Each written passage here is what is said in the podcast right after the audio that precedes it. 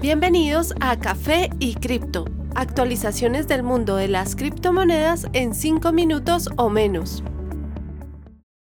Hola a todos y bienvenidos al capítulo 88 de Café y Cripto. Soy Miguel y esta es la actualización para hoy julio 14 de 2021. Marcando cada vez valores más bajos, Bitcoin parece sugerir una nueva caída por debajo de los 30 mil dólares. Su precio actual es de 32.700 valor donde ha encontrado soporte más de 10 veces en el último mes.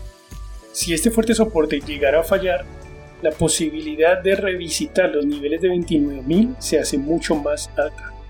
Tras lograr recuperarse hasta 2.300 brevemente, Ether cae de forma continua por una semana ya. Su precio se ubica a 1.920 dólares, con un próximo soporte a 1.800. ADA, la moneda nativa de la red Cardano, tiene un precio actual de 1.25 dólares. También cae de forma continua por los últimos días, con pérdidas acumuladas de 18%, desde su alto reciente de 1.45 dólares. Su próximo fuerte soporte es a 1.15. En contraste, Binance logra subir de precio a pesar de las pérdidas en la mayoría de las otras monedas. Alcanza los 325 dólares antes de caer hasta su nivel actual de 303.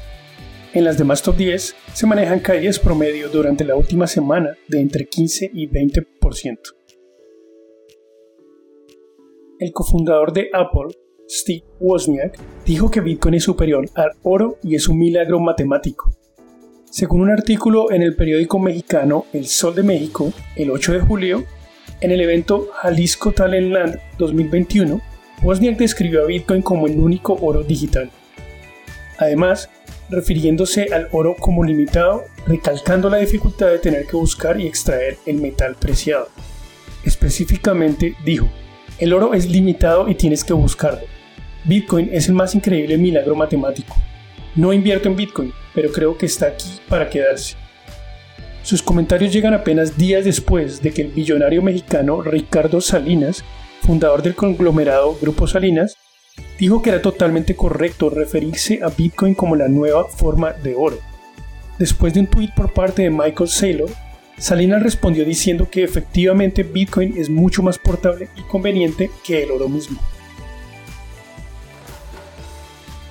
Lincoln Avenue Capital, un equipo de inversiones enfocado en hogares baratos, compartió los detalles de su compra de Bitcoin de 8 dígitos. De acuerdo al anuncio oficial compartido en sus canales sociales, la firma ha comprado 1.000 bitcoins en el nivel de 33.500. Esta compra de 33.5 millones de dólares constituye el 5% del capital total de la firma. A la vez, compartieron su ambición de incrementar esta figura en el futuro. Según el anuncio, Lincoln Avenue Capital podría invertir hasta el 20% de su capital en la criptomoneda. De acuerdo a Bitcoin Treasuries, la base de datos más completa respecto a la acumulación corporativa de Bitcoin.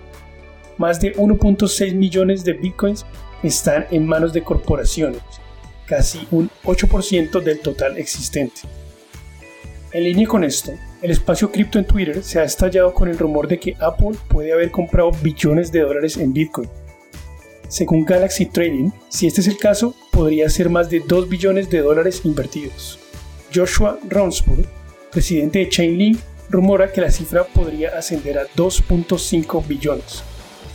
En contraste, el presidente de On-Chain Capital, Rand Newer, declaró que es algo que simplemente no va a pasar por ahora y que si existieran las probabilidades negativas, eso es lo que le daría a una potencial compra de Bitcoin por parte de Apple.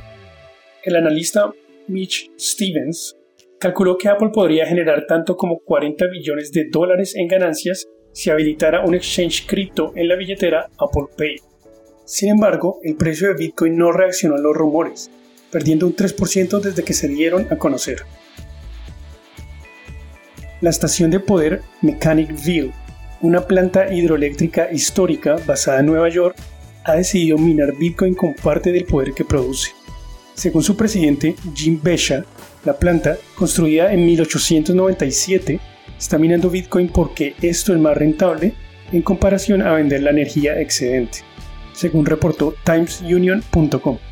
La noticia llega en un momento en que el minado de Bitcoin está bajo escrutinio debido a su huella de carbón. Notablemente, el debate respecto al consumo de poder de Bitcoin resultó en parte en que el precio del activo cayera casi 50% desde mediados de abril. Sin embargo, según Besha, él no está preocupado porque su planta usa energías renovables. Anotó también que el minado es un experimento, al menos por ahora, pues están comprando servidores usados. Gracias por su compañía el día de hoy. Esperamos que nos visiten de nuevo en la próxima edición. No olviden que la cadena de bloques vino para quedarse. Gran día para todos. Los artículos y análisis mencionados en este podcast no constituyen una recomendación u oferta de inversión ni una promesa de resultados futuros. Haremos todo lo posible para garantizar la precisión de la información incluida en este podcast sin asumir ninguna responsabilidad por cualquier información faltante o incorrecta. Las operaciones con criptomonedas implican un elevado riesgo, incluyendo pérdida parcial o total del capital invertido y pueden no ser adecuadas para todos los inversores.